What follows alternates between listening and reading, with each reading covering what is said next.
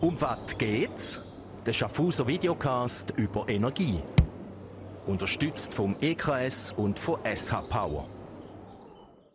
Um was geht's? Da ist der Schaffhauser Energietalk. Heute geht es um das, was uns in den ganzen letzten Monaten begleitet hat. Um Wetterextrem. Wir wollen unter anderem wissen, welche Auswirkungen ein Wetter auf die Energieversorgung und Netzinfrastruktur hat. Ich bin Beat Rechsteiner und bei mir zu Gast ist der Thomas Fischer. Er ist Geschäftsführer der Elektrizitätswerk vom Kanton Schaffhausen vom EKS. Salut Thomas. Hallo, danke für die Möglichkeit. Thomas, reden wir zuerst über die Wasserkraft. Hinter uns liegt ein heißer Sommer, ein trockener Sommer. Jetzt auch der Herbstanfang wieder sehr warm und äh, trocken. Wie sieht es aus mit den Füllständen der Speicherseen? Ja, also ich habe mir die Seestände-Pegel nochmal angeguckt ähm, im Vergleich zum Vorjahr und im Vergleich auch zum 10-Jahres-Schnitt. Schauen die gar nicht schlecht aus. Also im Tessin ist es deutlich besser als im letzten Jahr, aber das war halt einfach ein ganz schlechtes Jahr. Das wird die Tessiner Kollegen schon freuen. Die Frage ist halt immer, wo kommt das Wasser denn her? Ne? Also ist es Schmelzwasser, ist es Regenwasser, ist es vielleicht der Winterreserve geschuldet oder im dümmsten Fall ist es halt Gletscherwasser. Das ist halt die entscheidende Frage. Okay, aber eben, ich meine, das Schmelzwasser, da fehlt eigentlich äh, recht Stück, weil letztes Jahr haben wir fast keinen Schnee gehabt. Ja, also grundsätzlich ist das jetzt recht digital. Ne? Also hast du Schnee auf dem Berg, hast du Wasser im Fluss, hast du Wasser im Fluss, kannst turbinieren, kannst ja. Atomkraftwerke, die halt Kühlung brauchen, äh, kühlen. Und wenn du halt keinen Schnee auf dem Berg hast, dann ist halt schlecht. Mhm, mhm.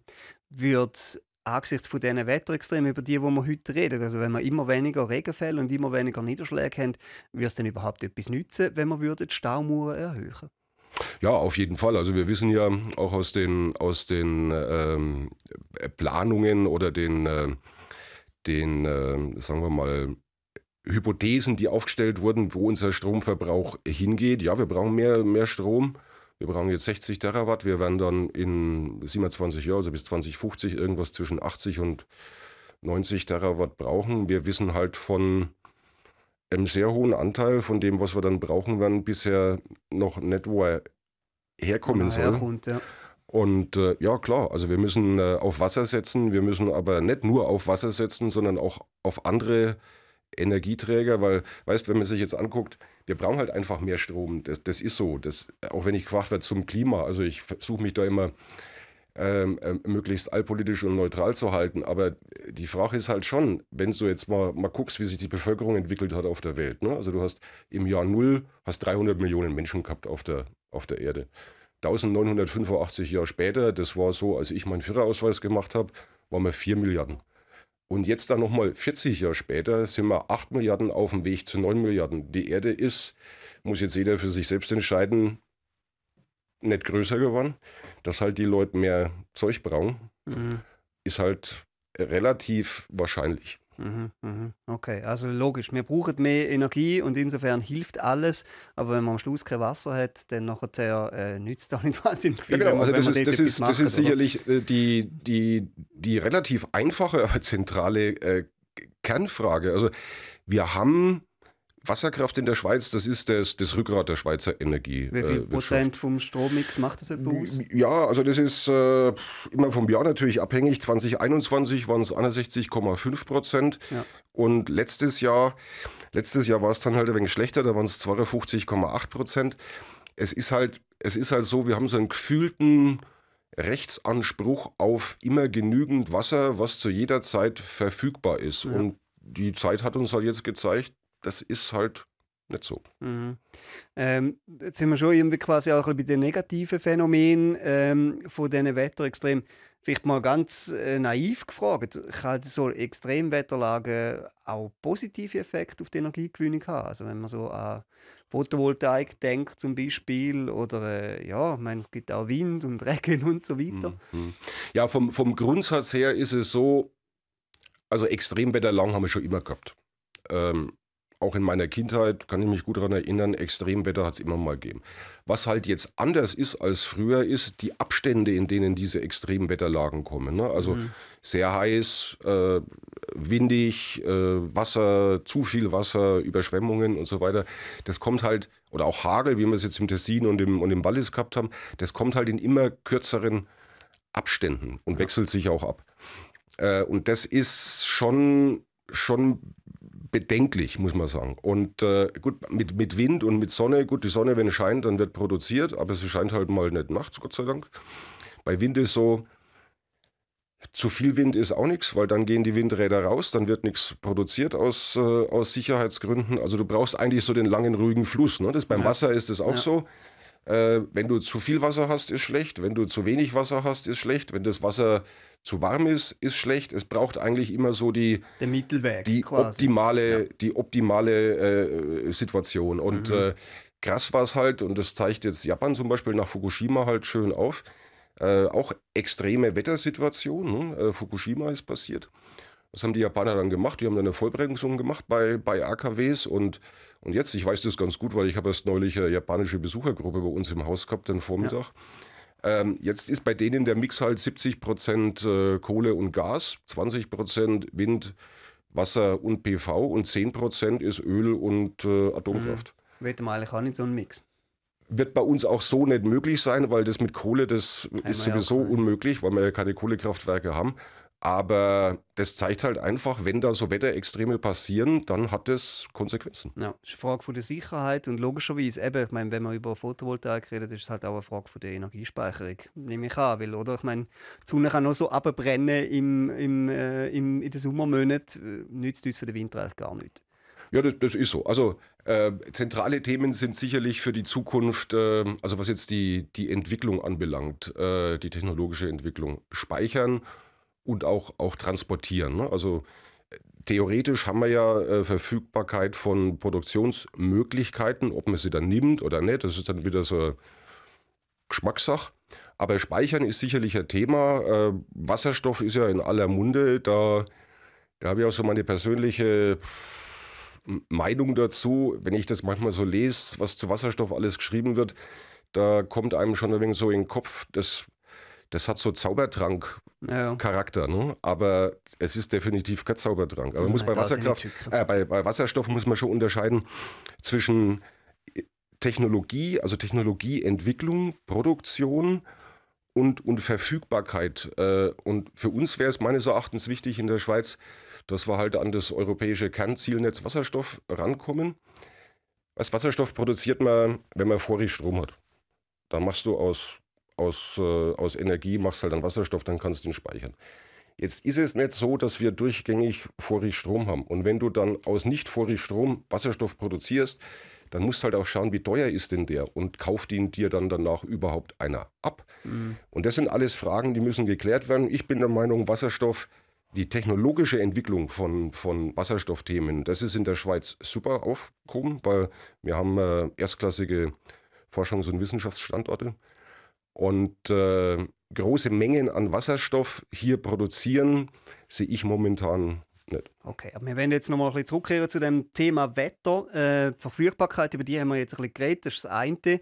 Und jetzt gibt es aber logischerweise auch noch die Frage von den Netz, weil irgendwie muss der Strom ja zu uns kommen. Kannst du das mal äh, möglichst kurz als mir als Laie erklären, wie funktioniert das eigentlich, dass der Strom aus dem Kraftwerk nachher in der rechten Menge zur rechten Zeit bei mir ist, damit ich die kann alles machen, was ich will mit dem Strom. Ja, also vom, vom Grundsatz her ist es so, äh, wir sind ja Teil der europäischen Kupferplatte. Das wird auch oft vergessen. Also das, das Schweizer Netz ist jetzt kein, kein Inselnetz, sondern das ist Teil des europäischen Verbundnetzes.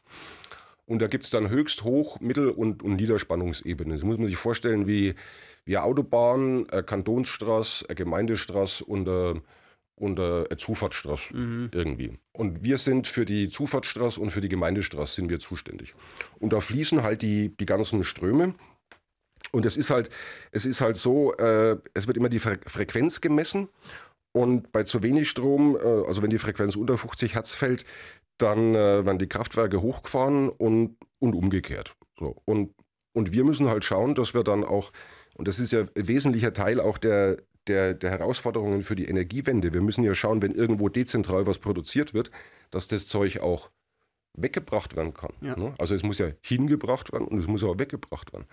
Und dafür musst du halt viel, viel Ertüchtigung in, in, äh, in Netze machen. Das heißt, du musst sehr vorausschauend agieren. Wir haben ja sehr ausgewogene, das nennt sich Netzzielplanung, die geht über Jahrzehnte hinweg. Und da musst du halt konsequent investieren, weil was wir jetzt gemerkt haben seit äh, Corona und auch äh, sehr stark dann seit der Ukraine, die Lieferzeiten für die Netzkomponenten, die gehen natürlich stark nach oben. Okay. Das heißt, was sind äh, denn die Netz? Äh, Kupfer, also wir haben hauptsächlich äh, Kabel, weniger Freileitungen, aber Kupfer ist so äh, das am meisten verbaute äh, äh, Metall. Mhm. Dann haben wir noch Trafos. da sind natürlich ähm, auch, auch Schaltelemente drin. Aber man muss halt sehen, wenn du bisher ein halbes Jahr gewartet hast oder dreiviertel Jahr, kann es da passieren, dass du auf Komponenten jetzt anderthalb Jahre warten musst. Und die Preise sind zwischen, je nach Komponente, zwischen 30 und 50 Prozent gestiegen. Das heißt, wenn du vor drei Jahren pro Jahr gedacht hast, du investierst 10 Millionen ins Netz, ja. dann musst du jetzt durch die Preissteigerung 13 bis 15 Millionen investieren, bist aber noch keinen Schritt weiter.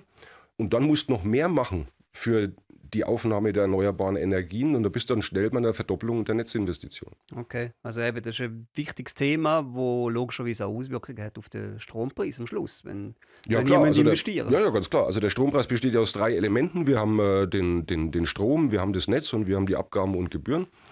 Abgaben und Gebühren sind mit den vorgelagerten und mit der Winterstromreserve. Da müssen wir ja jetzt ab Januar 1,2 Rappen auf die Rechnung von jedem Verbraucher draufsetzen pro Kilowattstunde. Und dann jetzt, wie viel man macht dafür einen, für einen Anteil aus? Etwa?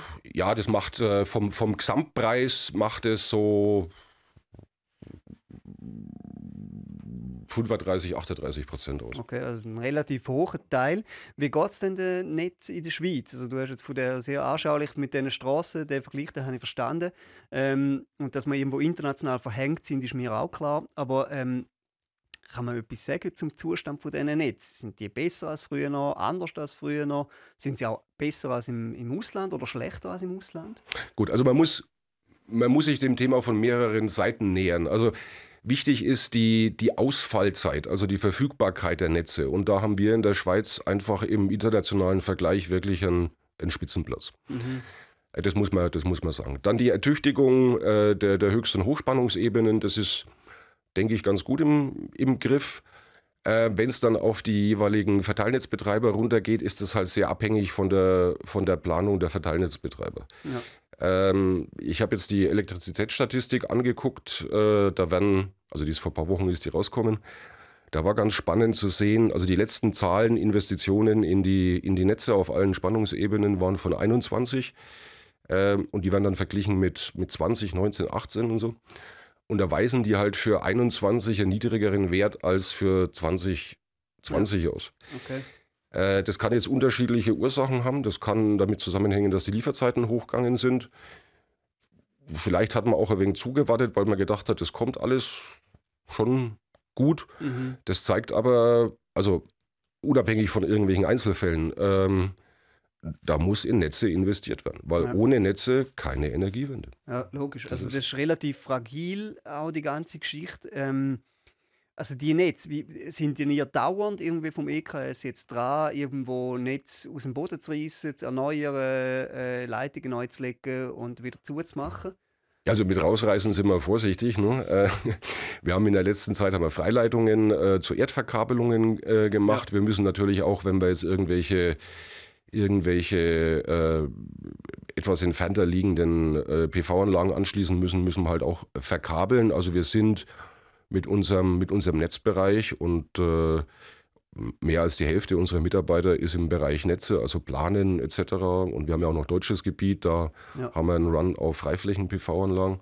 Also wir sind da permanent draußen und, äh, und schaffen. Ja, also das tut immer wieder so ein bisschen Pflästerle und so weiter. Aber nee, so nee, nee, das sind keine, das sind keine Pflaster, sondern das, das sind schon, das sind geplante, äh, äh, äh, geplante Aktionen, langfristig geplant sind. Gut, es kommt immer wieder mal vor, dass einer, irgendein Bauarbeiter so, mit, dem, ja, mit, dem, mit, dem, Bagger oder mit dem Traktor oder mit dem Fluch irgendwo geht und dann halt ein Netz äh, zerstört oder beschädigt. Aber wir, wir sind in einem langfristigen, strukturierten Netzertüchtigungsplan unterwegs, ja. den wir wirklich sehr konsequent äh, umsetzen und das lohnt sich aus. Also, mhm. also wie gesagt, Netz ist also Netz ist immer auf, auf lange Frist ausgelegt. Ne? Wenn, du, wenn du über Netzthemen sprichst, ähm, ist es so, da sprichst du dann immer über Jahre oder sogar Jahrzehnte. Das ist vielleicht ein wenig anders als in der, in der freien Wirtschaft. Wenn du sagst, mach mal schnell, schnell ist in der freien Wirtschaft anders als beim Netz. Beim Netz ist schnell schon Jahre. Ja, okay. Ähm, eben wenn wir über die Wetterextreme reden, was sind es für neue Herausforderungen, die da auf euch zukommen, aufgrund von zum Beispiel langer Trockenheit oder von Starkregen und so weiter? Hat es einen Einfluss? Mhm. Ja gut, wir müssen die, die Unterwerke sichern, äh, vor, vor Überschwemmungen zum Beispiel. Wir müssen gescheit ausholzen, weil wenn du halt trockene Bäume hast und da geht dann irgendein Ast ab und geht dann auf eine Leitung, wo wir noch Freileitungen haben, äh, dann kann es schon zum Ausfall kommen. Das heißt, wir müssen gescheit ausholzen, wir müssen permanent draußen sein, müssen die Sachen äh, beobachten, müssen Unwetterschutzmaßnahmen äh, machen. Das fordert uns schon, schon stark. Das machen wir auch nicht allein, das machen wir auch mit lokalen Partnern, wenn es ums, ja. ums Ausholzen und so geht. Aber äh, da musst du schon, musst du schon Acht geben. Ne? Weil, also heißt wie gesagt, präventiv dann etwas machen, ja, ja, dass man halt sagt, hey, da könnte passieren und die genau. Vorlage, die nimmt zu. Genau. Genau. Also die, die Risiken nehmen zu. Es waren schon immer Risiken da, aber die, der, der Takt, also die Frequenz, in der die Risiken kommen, ne, das ist halt immer, wird halt immer kürzer. Also, mhm. weißt als Beispiel vielleicht, wenn du jetzt, jetzt mal Hagel anschaust, ne? Also hast du mal einen Hagel ja, und dann ist er wieder weg, dann hast du vielleicht irgendwo mal ein Auto gesehen mit einer Delle oder so und dann schaust du ins Tessin, da schauen teilweise Dächer und Autos aus wie, ja. als wenn einer mit dem Hammer draufgeschlagen hätte. Ja, ne? genau. Und da werden halt Schäden produziert und wenn dann diese Schäden ausgeglichen sind, dann ist auch äh, normalerweise wieder gut gewesen. Aber wenn halt dann in so einer Region innerhalb von zwei, drei Jahren noch einmal so eine Extremsituation kommt, ne, dann geht es halt drauf, drauf, drauf und dann steigen die Prämien und das, da haben wir alle nichts von. Mhm. Was ist denn eigentlich das Schlimmste? Also welches Wetterphänomen macht dir am meisten Bauchweh, wenn du auch ein bisschen an die Zukunft denkst? Möchte ich jetzt nichts ausschließen. Es ist halt, es ist halt so, Wasser ist schon, weil es so unberechenbar ist, ähm,